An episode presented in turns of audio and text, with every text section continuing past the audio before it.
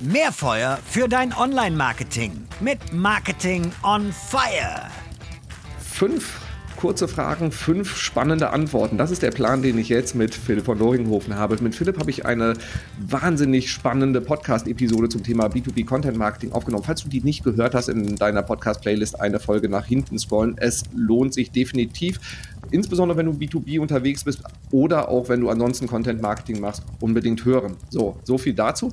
Jetzt aber zu dir, lieber Philipp. Ich habe fünf Fragen vorbereitet. Lass dich überraschen, welche es sind. Philipp, was ist eine Marketingmaßnahme, die aus deiner Sicht völlig unterbewertet ist? Long story short, abgesehen mal von bau dir bitte eine Strategie, Retention. Ja? Wir haben so geile Kundenbeziehungen ja?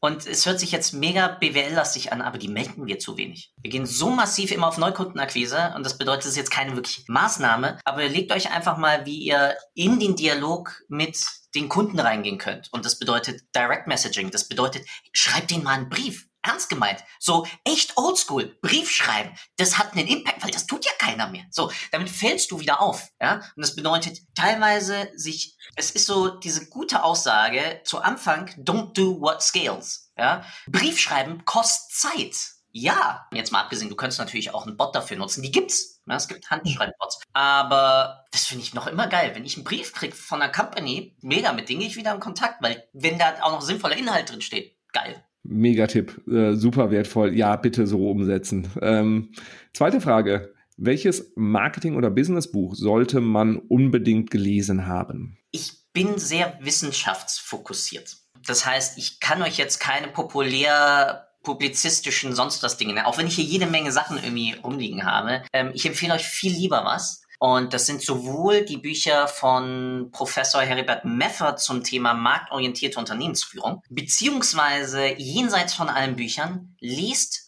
wissenschaftliche Paper zu auch teilweise mal Themen, die euch nur so als Hobby interessieren. Warum? Sorgt dafür, dass dieser graue Denkapparat da oben wieder in andere Richtungen auf einmal läuft und wir die Scheuklappen für einen gewissen Zeitraum verlieren. Und das müssen wir eigentlich als Marketer hinkriegen, weil wir wollen ja nicht kanalfokussiert arbeiten, sondern wir wollen ja Kunden orientiert kommunizieren. Und das kriege ich halt nur hin, wenn ich diese Kanalabhängigkeiten immer mal wieder rauskriege und eher in thematischen oder in kampagnentechnischen Bereichen arbeite. Und dafür brauche ich neue Impulse. Sehr schön, das gefällt mir sehr gut. Was ist, wir waren jetzt bei den guten Sachen, gehen wir mal zu den schlechten. Was ist der schlechteste Marketing-Tipp, den du immer wieder hörst? Wir brauchen eine Attribution! Nein, das nicht. Was du brauchst, ist Kundenverständnis. Und das bedeutet ganz zu Anfang eher mit zielgerichteten Kundeninterviews anfangen, Kunden zuhören und das in deine Strategien und in deine Kampagnen einfließen lassen. Dann kannst du irgendwann sozusagen diesen Kundenlernfaktor ausbauen, dann mit einer Attribution, mit einem Media Mix Modeling, ähm, mit Lift-Analysen. Aber nein, die wenigsten da draußen brauchen von relativ auch äh, wie Scale-Ups eine Attribution. Warum? Die Datenqualität dafür ist meistens eh kompletter Schrott. Gefällt mir sehr gut. Gefällt mir ausgezeichnet. So.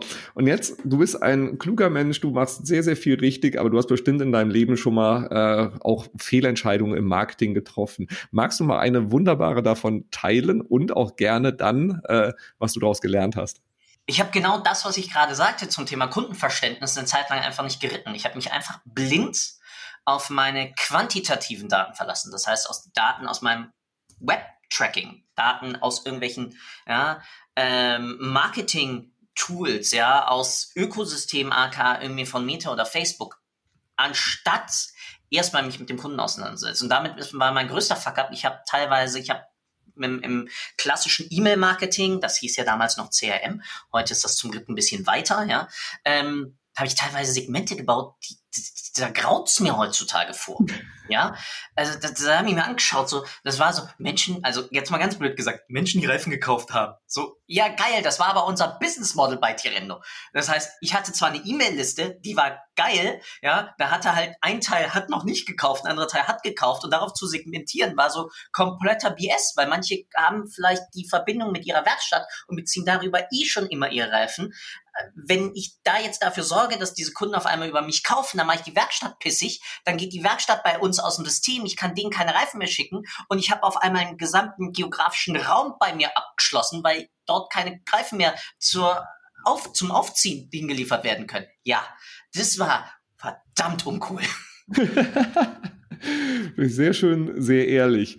Und abgesehen davon, dass man das nicht mehr machen sollte, dein Rat an Marketing-Nachwuchs, an die Trainees, Junioren, Studenten, die jetzt alle ähm, gerade mit Marketing, mit Online-Marketing starten wollen. Was ist so dein Ratschlag? Versteht, was Marketing ist. Und das ist nicht digital oder online. Das ist zu verstehen, was wir mit Marketing erzeugen wollen. Wir wollen eine Kundenbeziehung aufbauen. Und das lernst du halt noch immer auch aus Büchern und nicht aus YouTube oder nicht aus so.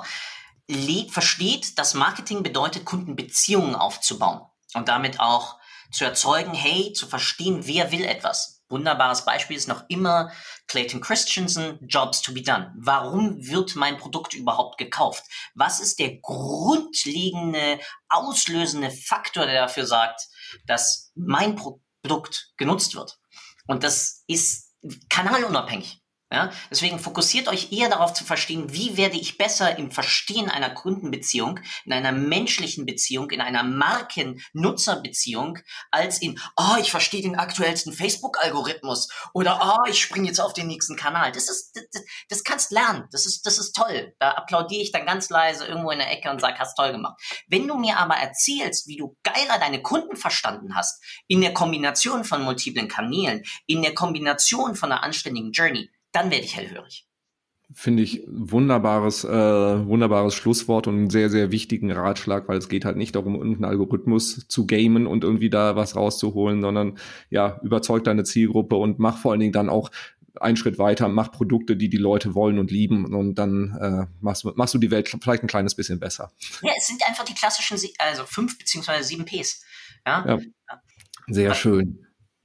So, in wenigen Minuten super, super viele wertvolle Einblicke. Genau das habe ich mir von dir erhofft und versprochen. Und insofern hast du mich da alles andere als enttäuscht, liebe Hörerinnen, liebe Hörer. Da war viel Futter drin. Lass es auf dich wirken. Buchempfehlungen mal anschauen und ansonsten die Tipps gerne auch weitergeben. Und natürlich nicht vergessen, den Podcast hier zu abonnieren und zu bewerten und empfehle es auch gerne anderen weiter. Ich danke dir für deine Aufmerksamkeit und dir, lieber Philipp, danke für den Input. Ciao, ciao.